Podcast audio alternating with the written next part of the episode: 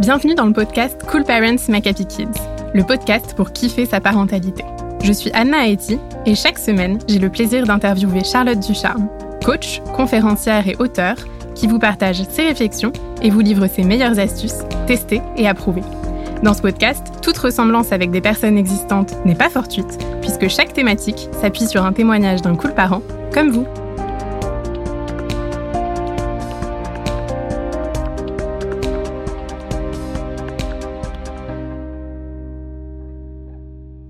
Cette semaine, on va parler de l'éducation dite positive et notamment de cette pensée qu'on voit beaucoup dans les médias en ce moment, à savoir que ce type d'éducation n'aurait aucune limite et ne serait en fait pas bénéfique pour les enfants. On en discute avec le témoignage d'Emeline, maman de deux enfants de 4 et 6 ans. Emeline nous partage que suite à la lecture d'un énième article sur le sujet, elle se sent perdue. Elle a la sensation d'entendre tout et son contraire sur l'éducation dite positive, et également d'avoir la sensation que si elle fait autrement, cela veut donc dire qu'elle fait mal. Elle nous confie se sentir en phase avec des principes plutôt définis comme positifs, notamment d'être à l'écoute ou d'être dans l'encouragement par exemple, mais qu'en même temps, elle a peur que cela finisse par devenir négatif et engendre, comme on peut l'entendre, des enfants agités qui n'ont plus aucune limite. Elle prend l'exemple des conflits euh, frères et sœurs, où elle nous dit que malgré avoir entendu qu'il valait mieux les laisser gérer entre eux, elle se met généralement à les séparer pour ne pas péter un câble, comme elle nous dit, et se demande donc ce qui est bien ou non, et où sont justement ces fameuses limites. Alors Charlotte, euh, je te laisse peut-être réagir déjà au, témoignage d'Emeline. Merci Emeline pour euh, voilà, ce super témoignage et je pense qu'il y en a beaucoup qui se posent les mêmes questions. vraiment, je, je, pense que on n'a pas à chercher la solution euh, à notre problème qui serait idéale. Est-ce qu'une dispute d'enfant, il faut réagir comme ci ou comme ça? Euh, Je pense que c'est hyper intéressant de prendre du recul sur la situation, d'écouter des experts, d'écouter différents discours, de, de mieux comprendre ses enfants. Mais ensuite, c'est vraiment à nous de faire ce qui nous semble juste dans notre situation, par rapport à nos besoins, par rapport à ceux de nos enfants. C'est-à-dire que les conseils sont pas là pour nous dicter ce qu'on doit faire ou ce qu'on doit pas faire. Ils sont là pour nous faire prendre du recul et qu'ensuite nous-mêmes nous, nous, ressentions ce qui nous semble juste à nous. Et concernant les limites, personne ne peut nous dicter les limites qu'on doit appliquer à nos enfants. Puisque les limites, elles sont ultra subjectives. Les limites, ce sont nos limites, ce sont nos besoins. Avant, euh, on n'écoutait que les besoins des parents, c'est-à-dire que l'enfant devait se plier aux besoins des parents. Maintenant, on se dit non, notre enfant, il a aussi des besoins qui méritent d'être écoutés. Euh, donc, il ne s'agit pas euh, de maintenant faire voilà complètement l'inverse d'avant et n'écouter que les besoins de notre enfant. Il faut bien sûr continuer d'écouter les nôtres et poser les limites qui sont justes pour nous. Par exemple, dans certaines familles, on va demander aux enfants de débarrasser la table. Dans d'autres, c'est les parents qui débarrassent la table parce que on aime que les enfants jouent. Il faut, savoir qu'il n'y a pas de, choses qui sont bien ou mal. Plus tard, nos enfants, euh, s'ils ont vu euh, leurs parents débarrasser la table, euh, débarrasseront généralement la table eux aussi pour leurs enfants. donc, nos enfants, ils apprennent vraiment par imitation. Le plus grand impact qu'on a sur notre enfant, c'est pas la façon dont on agit avec eux, c'est ce que nous sommes, c'est nos propres euh, forces et nos propres blessures euh, que l'on transmet inconsciemment à nos enfants si on les a pas guéris. Donc je pense qu'il faut vraiment sortir de ce truc de qu'est-ce que je dois faire dans telle ou telle situation et se dire qu'en fait déjà le plus important et le mieux qu'on ait à faire, c'est d'être bien nous et de grandir sur soi et c'est pas une injonction supplémentaire, c'est juste se dire mais c'est trop cool de grandir sur soi. C'est trop cool d'être plus heureux, c'est trop cool d'être plus épanoui. Et si le fait d'avoir des enfants nous y pousse d'autant plus qu'on sait que bah ça a euh, entre guillemets quand même une influence sur notre enfant, le fait que nous-mêmes euh, on soit bien dans notre peau, euh, on sache s'affirmer, on sache voilà aussi écouter l'autre, être dans l'empathie et que notre enfant apprendra de ce que nous sommes, bah tant mieux. Je trouve que c'est juste génial de grandir sur soi et sortons de ce truc de qu'est-ce que je dois faire dans telle ou telle situation. Et alors, comme elle nous dit, on entend euh, effectivement souvent que éducation positive est donc égale manque de cadre et enfants euh, trop agités. Qu'est-ce que t'en penses, toi? Alors, c'est vrai qu'en ce moment, il y a beaucoup de critiques de l'éducation positive. Et ce qui est dingue, c'est que ce qu'on critique, c'est ce laxisme, qui n'est pas du tout quelque chose qui est prôné aujourd'hui par des gens. Déjà, bon, l'éducation positive, elle dépend des experts et tout le monde n'a pas le même discours. Moi, je vais pas avoir exactement le même discours qu'Isabelle Filosa ou que Catherine Guéguen, par exemple. Chacun, euh, voilà, un discours qui est un petit peu différent. Mais surtout, en fait, qu'est-ce qui s'est passé? C'est-à-dire qu'avant, on était dans une éducation traditionnelle où, en effet, c'était les besoins des parents et l'enfant, il obéit au doigt et à l'œil aux parents euh, et c'est comme ça et c'est pas autrement. Ce qui, en effet, euh, était un peu dans cette mouvance de rapport de force global de la société, où avant, on était aussi dans ce rapport de force au niveau du gouvernement. C'est-à-dire qu'avant, on n'était euh, pas dans des démocraties, on était dans euh, des monarchies ou d'autres systèmes qui nous disent, en fait, c'est le gouvernement qui décide, et toi, tais-toi et agis en bon petit soldat. On en est revenu, on s'est dit ok en fait non, c'est cool de discuter, c'est cool que tout le monde ait son mot à dire, c'est beaucoup moins pratique c'est plus pratique d'avoir une population qui obéit et qui euh, se pose pas de questions que d'avoir une population qui descend dans la rue. Mais c'est pas pour autant qu'on va remettre en cause la démocratie. Ce rapport de force, il était aussi présent au sein du couple. Euh, on a encore des vidéos de euh, Lina qui sortent, où on voit la femme qui dit bah non, c'est normal d'obéir à son mari, il faut bien qu'il y ait un chef, il faut bien qu'il y ait quelqu'un qui décide. Et c'est sûr que d'avoir deux personnes qui ont le même poids, ça peut, entre guillemets, sembler être plus compliqué que qu'une personne qui décide et l'autre qui agit. Mais c'est pas pour autant qu'on va remettre en cause le fait que sortir de ce rapport de force, de il y avait le chef de famille qui décidait pour la femme et c'était comme ça, ce soit plus compliqué parce que du coup ça crée des discussions et des conflits dans le couple. C'est quand même positif que tout le monde ait aussi euh, une liberté de parole et soit écouté. C'est ce qui se passait aussi dans l'éducation, où avant, euh, il y a deux générations, 70% des parents avaient un martinet. Moi, je suis ravie qu'on sorte de ce rapport de force et qu'on se dise, bah, en fait, notre enfant aussi mérite d'être écouté, il a aussi des besoins, qui méritent d'être entendus. Donc les personnes qui ont commencé à parler entre guillemets d'éducation positive ont parlé surtout de écoutons les besoins de l'enfant.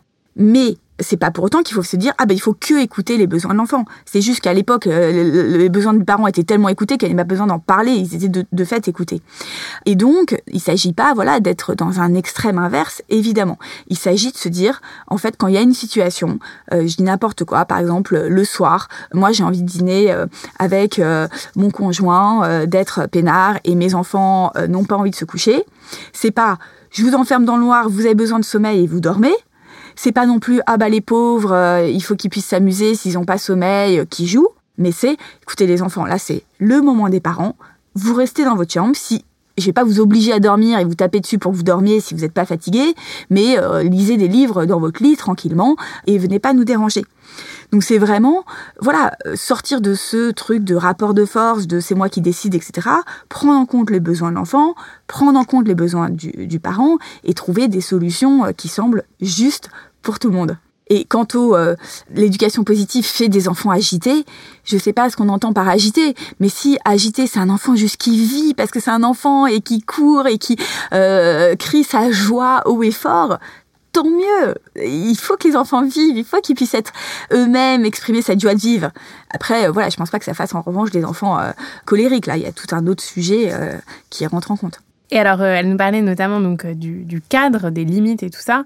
Selon toi, comment est-ce qu'on définit euh, notre cadre à nous? Bah, C'est justement de s'écouter soi. Et c'est super important en tant que parent de s'écouter soi. Et c'est vrai qu'aujourd'hui, on est beaucoup trop de parents à culpabiliser de, s'écouter. Et du coup, à se sacrifier, entre guillemets, pour ses enfants, à culpabiliser de mettre des limites. Et ça, c'est évidemment pas bon pour notre enfant puisque on aimerait que lui-même s'affirme et donc si nous on sait pas s'affirmer bah il va euh, moins facilement lui-même s'affirmer euh, quand il en aura besoin.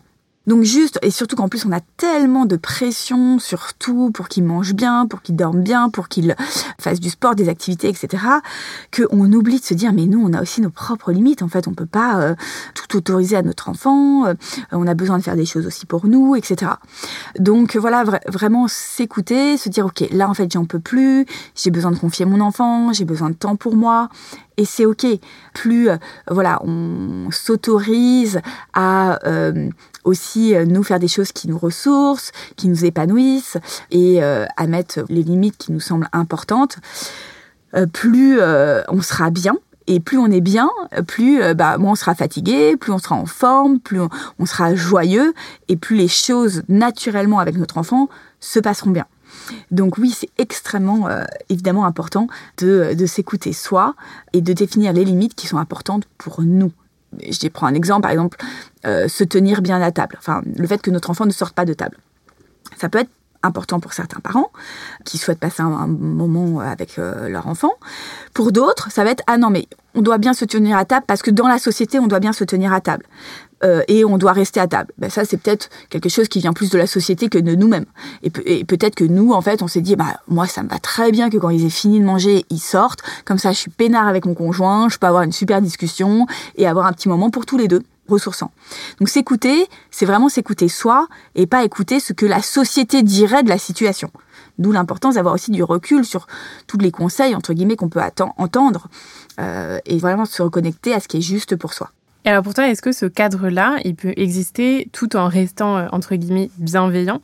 Comment on fait? Est-ce que c'est possible de concilier les deux? Ouais, l'enjeu, c'est pas, entre guillemets, de rester bienveillant au sens être gentil, faire ce que l'autre veut.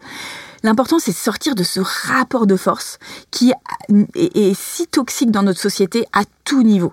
Le rapport de force entre les gens où je dis, je commande et toi t'exécutes, c'est pas sain. C'est vraiment à l'origine de tant de violence dans notre société qu'il faut en sortir.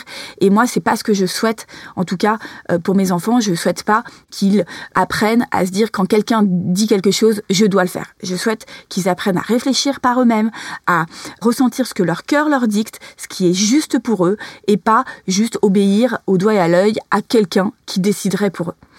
Donc mettre un cadre, c'est déjà que les règles, elles soient comprises. Parce que quand on comprend les règles, on en comprend le sens, déjà, on a plus envie euh, d'y adhérer. Et ensuite, c'est de se sentir compris soi, euh, qui nous donne aussi envie d'aller dans le sens de l'autre.